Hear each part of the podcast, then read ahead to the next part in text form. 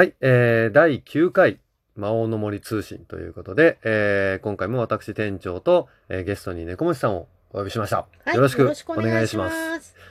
えーもう9回目なんですね、実は大。変なことになる。なんだかんだで、えーちょいちょいやらさせていただいております。はい今回のうんテーマなんですけれども、はい。おもげについてと。おもげ。おもげについて。なかなかナイーブあな、はい、非常に過激な反応される方も中にはいらっしゃるので、あのーあえて、おもげって何っていうと、あの、よくね、ー。はい。えー掲示板とかで、えーうんもう、カンカンガクガク大変な議論になったりも しているようにも思える瞬間があるとそうですねいうやつ。ですね。で、そもそもおもげって何なのというところでちょっと考えてみまして、うんうん。で、そのセリフをちょっと、セリフっていうかよく聞く言葉を、えー拾ってみたというか考えてみたんですけども、はい。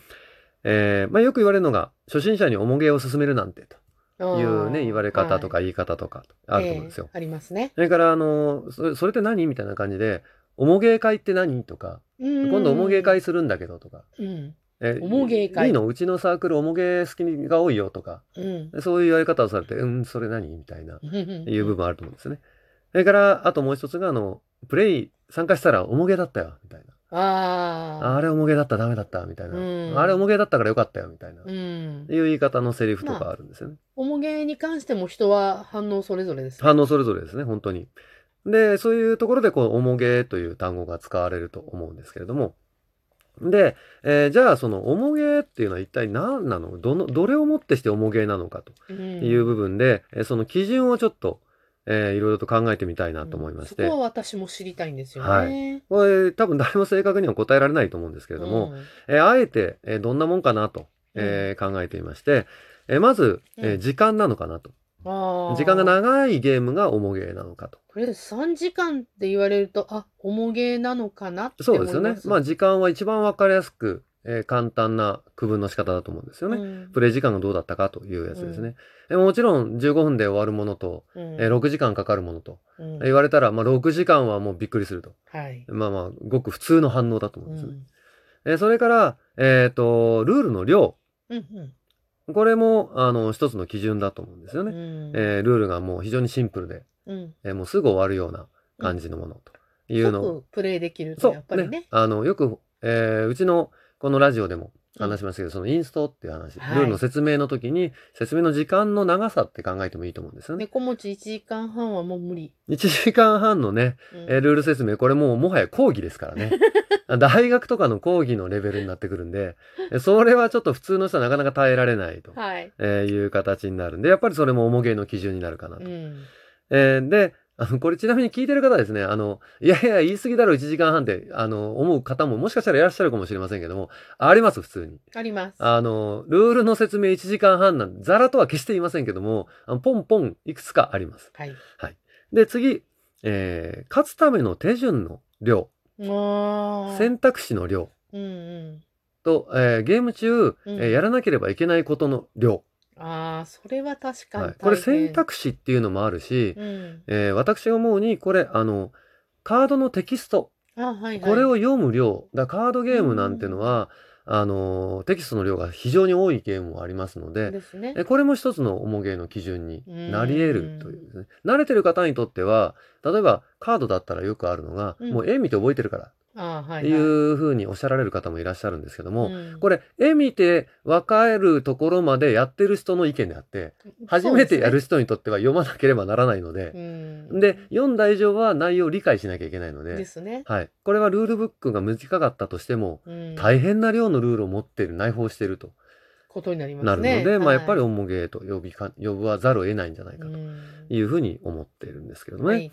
で、えーまあ大体この3つの要素かなぐらいに思ってるんですけども、もで、それをもっと細分化していくとはい。いうふうになると、うんえー時間、時間。まあ15分から30分ぐらいで、うん。まあカードゲームかなと。まあ、軽いゲーム軽いゲーム。ですね。で、30分から60分ぐらいで、うんえーカードやタイルを場に並べていく。どんどんどんどん。で、これ割とそんなタイプが多いと思うんですけども、まあうんまだ特にタイルですね。あ、うん。まだそこまで重いと思う。で、60から120となると、えーボードを、を広げて、えーカードとかコマとかを使って、えー様々な手順があって、えーゲームを続けていくとまあ、中堅ぐらいですかね。まあ、ここもなかなか難しいですよ。何が重ゲーかなので、もうあそうです30分からね60分の段階で重ゲーの可能性もあるので。そうですね。で、120分以上と。はい。2時間以上といいうふうになってくると、これ未分類なんですよね。あの、何の要素がどうのこうのじゃないので。うん。はい。で、えーじゃあ、ルールの量うん。ですね。えーこれちょっと比較対象を考えてみたら分かりやすいかなと思ったんですけども、はい。えールールブックが、うん。えー2ページぐらい。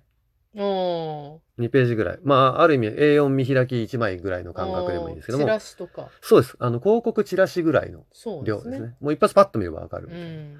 それから、えー2ページから10ページぐらい。あーうん、このあたりになってくると、えっ、と、いろんな、えーパンフレット。うん。企業のパンフレットとかそうです、そうです。あと、町内会の案内とかね。あーあと、スーーパー銭湯のあの案内みたいなの意外にページ多かったりするんあですよね。ありますね。はい あそういうやつですね。はい。それから、えー10ページから16ページぐらい。うん。ぐらいこれ、なんだろうって思って、え考えたんですけど、うん16ページって言われた時に、え16ページぐらいって何？ってなったら、あの、ジャンプの連載のページ数。うん。また、ね、これ、猫飯さんに教わったんですけど、さっき。あの、投稿する漫画の基準が16ページはい。なんですよね。だそうでして、だからジャンプを、えー例えば、鬼滅の刃を今週号読んだってなったら16ページ読んでるんですね、その人は、実は。で、えーまあ、それ以上とうん。なってくると、ちょっと未分類。まあ、これもちょっと月刊誌、月刊ジャンプのページ数とか言おうと思ったんですけど、まあ、なんかそこら辺になってくると全然変わってきちゃうんで、ページ数がおかしいでしょ、それは。うんなんかちょっとね、比較対象としてあんまり合わないので。で、えー最後、えー勝つための手順の量とはい。いうふうになってくると、えー、大体手順として1個から2個の手順が必要になってくるよってなってくるとうんトランプですね。数とか数ととかの組み合わせになってくるので、はいから2個から4個、うん。えーまあこれ、えー勝つための手順の量、回数ではなくて、見る場所とか場、所とか。うん、そういうのをちょっと考えてみたんですけど、えー、様々な組み合わせによるセット、トランプでもセットをどう考えるかとか、うですね。どう集めるか、それからうんコマとかボードの要素が増えてくると、うんえーまあ見る場所は増えていきますよね。それから、えー4から6ぐらいになってくると、うん。えー今度はプレイ済みの処理、要するに捨て札であるとかうん、うん。えーそういうところとか、それからコマが複数持ってる、自分のコマ複数あるとか。それからボード上で、えーも全く異なる要素を持ってる、えー場所がある。えー例えるとなれば、えっと A という場所は、うん、えー資源を集めて建物を作るよって言ってるのに、うんうんえー同じボード上の違う B という場所には、えー株を購入して資金資金を得るよってなるあと、ー全く違う要素をですね。要求してくると。うん。見る場所増えてくると。うん。で、6以上になってくると、うんもうこれもやっぱり未分類と。そうですね。えーいろんなものの考えの組み合わせになってくるんうで。ん。はい。で、一般的に確か、えっと、3とかうん。だったはずな、3とか5だったはずなんですよね。あの人間が覚えてられるよってやつですね。はいはい。はい。ですんで、6以上ってなってくると、うんもう人間の許容量を超え始めるので、あの、イメージとしてデザイナーさんも、ああ、しまった、ここ見落としたっていうのを、うん。プレイヤーに要求しようとしてるんじゃないかなと。それ以上の要素を持たせてるってことはわざとなるほど。はいいう風な感じですよね。うんえーいう風な分類とか考え方をうんいろいろと考えてみたんですけども、うん。で、もうちょっと具体的に言ってみると、ルールの量はい。から、うん。えールールの量こそがうん重げの基準なんだともいう風になってくると、う。うん。えーオセロとかね、はい。すごいルールの量簡単なんですよね。そうですね。なんですけど、あれ時間1時間以上かかりますからね。はい。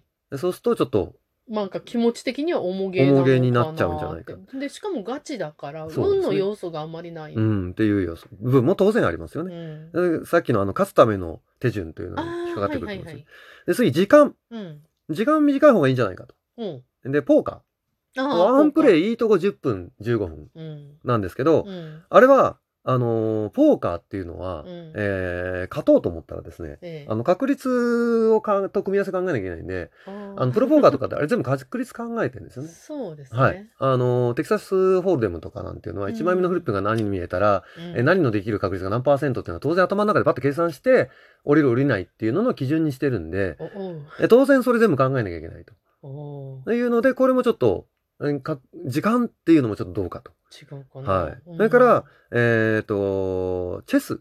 はいとかねはいはい。えーあのあたりも、まあ、うんルール簡単だし、うん。それから、まあ、時間はかかるかもしれないけど、とうん。いう部分なんですけど、あれ、あの、勝つための、あの、手順とうん。考えた場合、はい。あのーまあ、4って進めると、うん。3000億通り要素が増えるっていう いや、待って。言われてるもので、はい。これ有名な、あの、セリフでもあるんですけど、あの、40手で銀河の数って言われるぐらいですね。あーあのー気になる人はちょっと調べてみてほしいんですけど、これ本当にセリ有名なセリフではあるんですけども、はい。はい。で、で、あるにもかかわらずですよ。うん。じゃあもう要素、チェスってほらね、もう、うん。あのーいわゆるアブストラクト、はい。ですね。考えこそが全てなんですけど、あのーまあ、い一種の逸話なんですけど、90年代に、うん。あのーガレリー・パスパロフという方がいらっしゃって、グラええチェスのグランドマスター、ああ、非常に。えーもう地位も高い、はい。まあ日本でちょっとあんまり有名じゃないですけど、その方が、えーコンピューターのチェスと戦うという、日本にもあありりまよね、ねコンピューターと将棋戦うと。うん。あれで、えー負けたんですけども、実は。コンピューターにですか？コンピューターにうんうん衝撃的、当時は衝撃的だったんですけども、ねなんで負けたのかって言ったら、あの、コンピューターの方にあんまりこう、時間待たせちゃ困るんで、ある一定考えたら、もうあとランダムにって打っちゃえというシステムが積んであったんですよ。あんまりこう、グランドマスター待たせるのまずいということで。で、その待たせちゃって、あの、ランダムにってポンと打ったと。うんそしたら、あのー当然、カスパロフは、この一手には何か意味があるって言って、そういうことね。考えすぎて負けちゃったんですよ。ああ、そういうね。はいああ、なんかわかるような気がする。ですんで、これもちょっと重げと言えない。うん。いうことで、まとめとしては、プレイする人の、うん。その人の要領、疲れてしまわない分、ああ、わかる。これをもなんかって重げ。そうですね。重げだなって思ったのって大体疲れちゃうんですよね。そうですね。だから、あとここでちょっとだけ投げておくと、うん。えー、勝つためにゲームをやるのか、楽しむためなのか。うこれによって、大幅に重げというのの、えー部分が変わってくる。楽しむためだったら、えー動物の森何時間もやってる人いるんで、6時間やったって全然楽しいはずなんで。楽しいですはい。ね。だから、重げなのかあればと。ちょっと投げておかなきゃいけない、この質問を。お というところで、はい。えーそろそろ時間なので、えーこういう質問を投げておいて終わります。どうもありがとうございました。ありがとうござい。ます。